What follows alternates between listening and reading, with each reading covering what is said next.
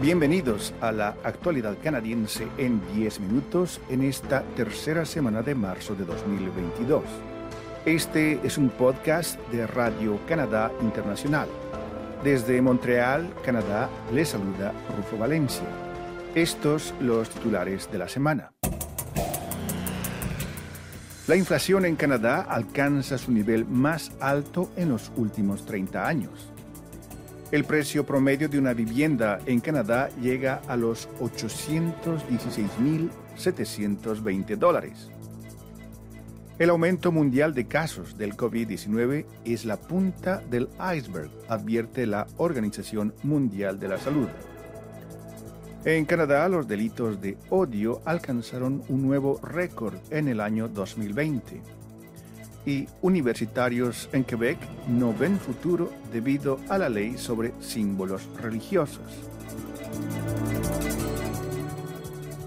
La tasa de inflación en Canadá trepó a un nuevo máximo nunca visto en varias décadas, alcanzando al 5.7% en febrero, mientras que los precios de todos los bienes y productos, desde la gasolina hasta los comestibles y la vivienda, aumentaron aceleradamente.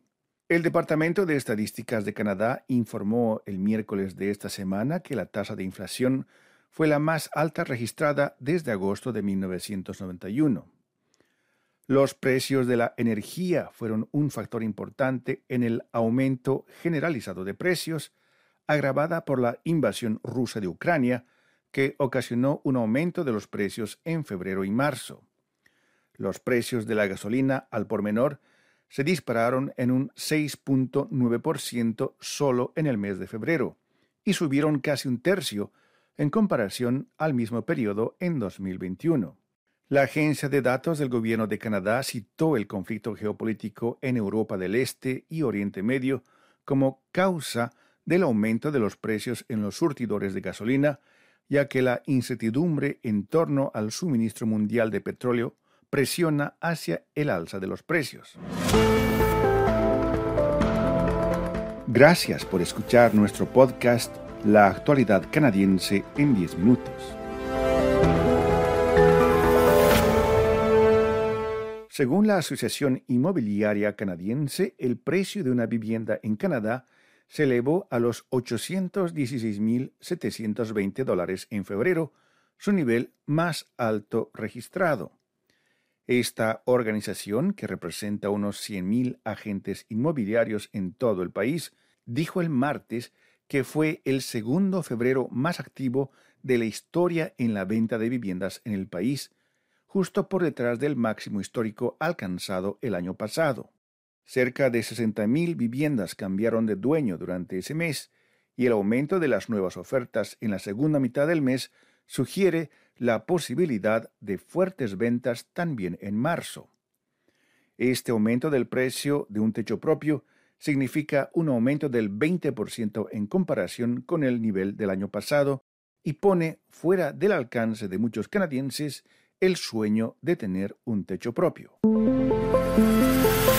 Esta es Radio Canadá Internacional.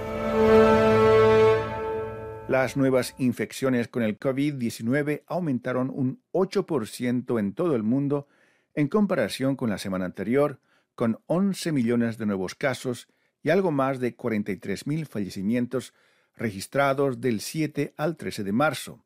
Es el primer incremento desde finales de enero, según las cifras de la Organización Mundial de la Salud.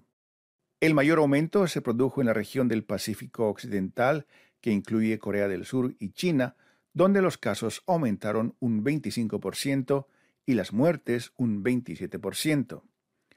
Las cifras que muestran un aumento mundial de los casos de COVID-19 podrían anunciar un problema mucho mayor, ya que algunos países también informan de un descenso en las tasas de detección, dijo este miércoles la Organización Mundial de la Salud, que advirtió a las naciones que deben permanecer vigilantes contra el virus.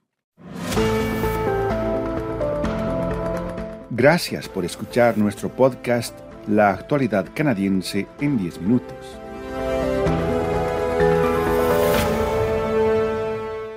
Nuevos datos proporcionados por el Departamento de Estadísticas de Canadá muestran que el número de delitos de odio denunciados a la policía en todo el país aumentó un 37% en el primer año de la pandemia del COVID-19 en comparación con las cifras del 2019. La agencia dice que en 2020 fueron denunciados 2.669 delitos de odio en Canadá, la cifra más alta desde que se disponen de datos comparables a partir de 2009. El Departamento de Estadísticas de Canadá dice que los delitos de odio denunciados a la policía por motivos raciales o debido al origen étnico aumentaron un 80% en 2020 en comparación con 2019 y representaron la mayor parte del aumento nacional.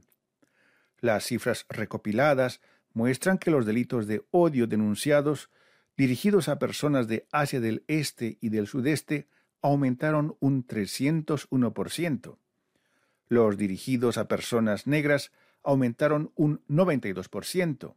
Los dirigidos a personas indígenas aumentaron un 152% y los dirigidos a personas del Asia del Sur aumentaron un 47%.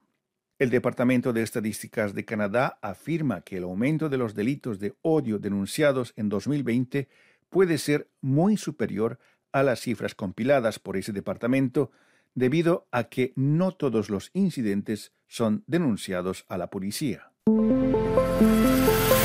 Esta es Radio Canadá Internacional.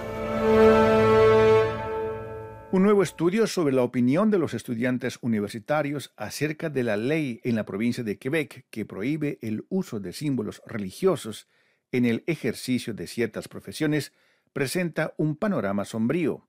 Muchos universitarios afirman haber perdido la fe en la provincia y piensan marcharse.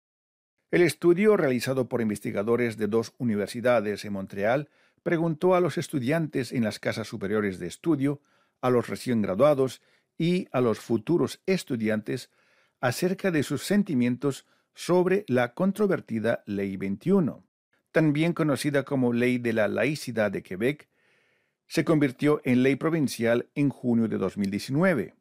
Esta ley prohíbe a algunos funcionarios públicos, entre ellos profesores, policías y fiscales, llevar símbolos religiosos en el trabajo en esta provincia.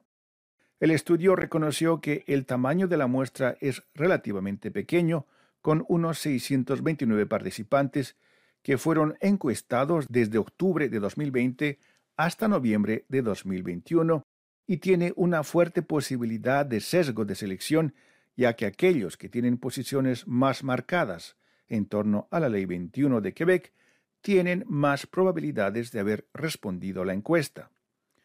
Debido a los efectos de la Ley 21, el 69.5% de los estudiantes encuestados que llevan un símbolo religioso se declararon inclinados a abandonar la provincia para buscar trabajo en otras partes de Canadá.